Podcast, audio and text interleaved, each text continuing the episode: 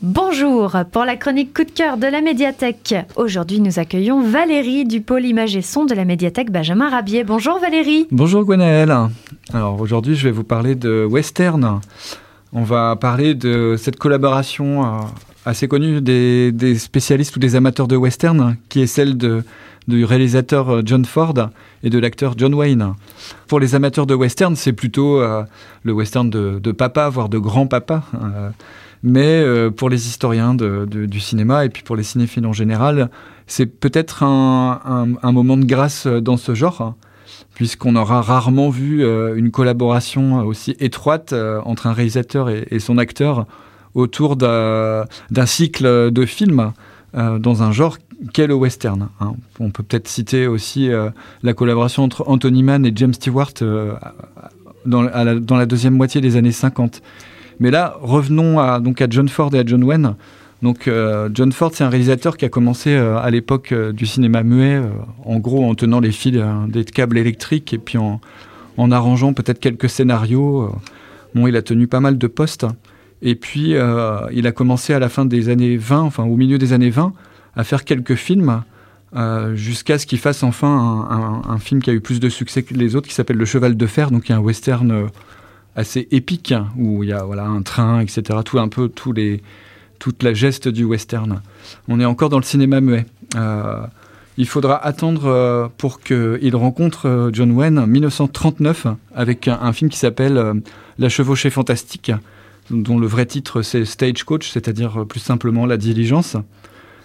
pour que finalement ce réalisateur qui a déjà peut-être 15 ou 20 ans d'expérience rencontre cet acteur qui lui-même avait déjà 10 ans d'expérience, mais qui, étant euh, un simple cascadeur et puis un, acteur qui cachetonnait pour élever sa famille, n'était pas encore euh, euh, célèbre. Bah, du jour au lendemain, ça va le faire, hein, parce que John Wayne tient le, haut du pavé depuis, voilà, depuis ce film jusqu'à jusqu'à la fin de sa carrière dans les années 79-80. Il va jouer assez souvent avec John Ford, pas uniquement dans des westerns, mais il y a un moment où ça va vraiment le faire tous les deux, c'est euh, à la fin des, des années 40, disons entre 1948 et euh, voilà, euh, je dirais 1950, ouais, 59 peut-être voilà pendant 10 ans. les deux là, ils sont inséparables. Alors il y a une trilogie qui est intéressante, c'est la trilogie qu'on appelle la trilogie de la cavalerie. Euh, dans lequel euh, John Wayne va jouer euh, voilà, trois, trois fois d'affilée. un film qui s'appelle Le Massacre de Fort Apache étant le premier, La Charge héroïque étant le second, et le troisième, c'est Rio Grande, qui est le seul dont le titre est identique en français et en anglais. c'est assez amusant cette question des titres. Moi, ça me fait toujours marrer de raconter ça à mes amis.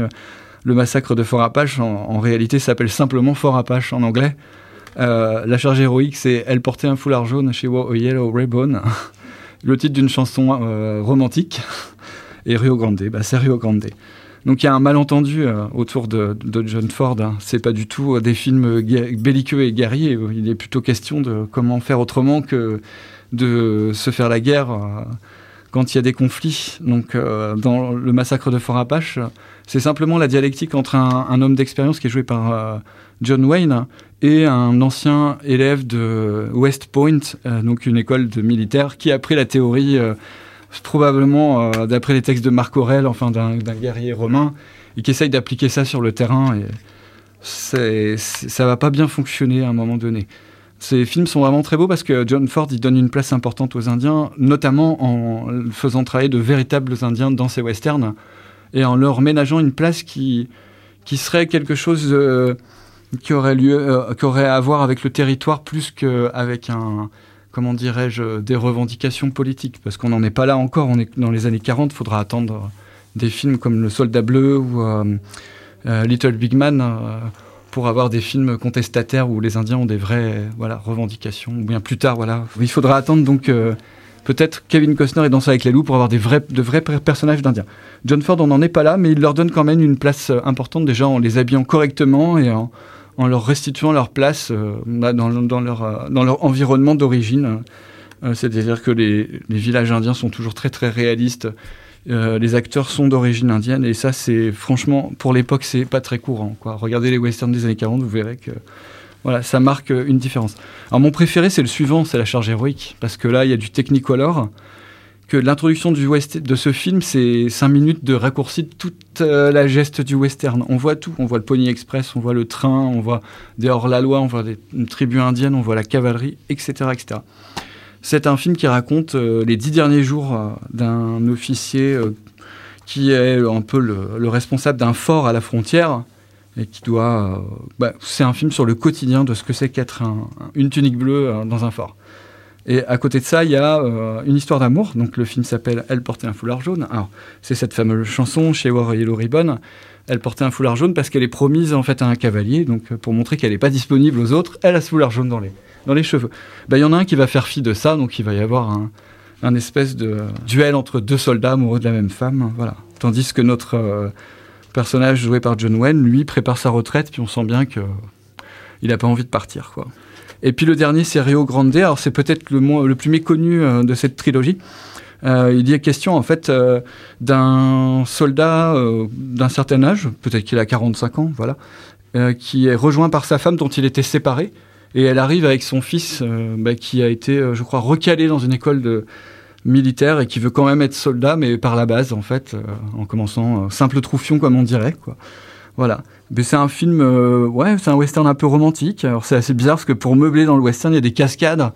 On voit des cavaliers faire des, numéros de cirque dans le fort, c'est assez curieux. Euh, voilà. Puis il y a des balades avec des, des cowboys chantants. Alors moi, je suis pas trop fan de, ce genre-là, mais voilà, la photo est très belle. Et puis euh, on retrouve un couple mythique du cinéma, John Wayne et Maureen O'Hara, qu'on va, qu'on avait déjà vu dans L'homme tranquille. Et puis ben, il faudra attendre quelques années pour voir euh, le film que moi je préfère euh, avec John Ford et John Wayne, c'est La prisonnière du désert. Donc The Searchers, ceux qui cherchent. Donc encore une histoire de titres français et anglais qui vont pas trop bien, qui disent pas la même chose.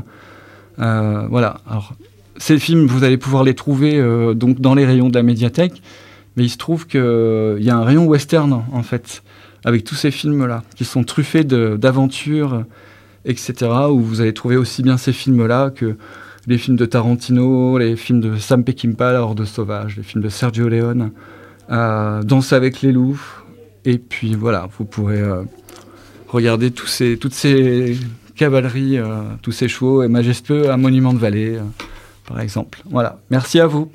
Merci Valérie, c'est très gentil.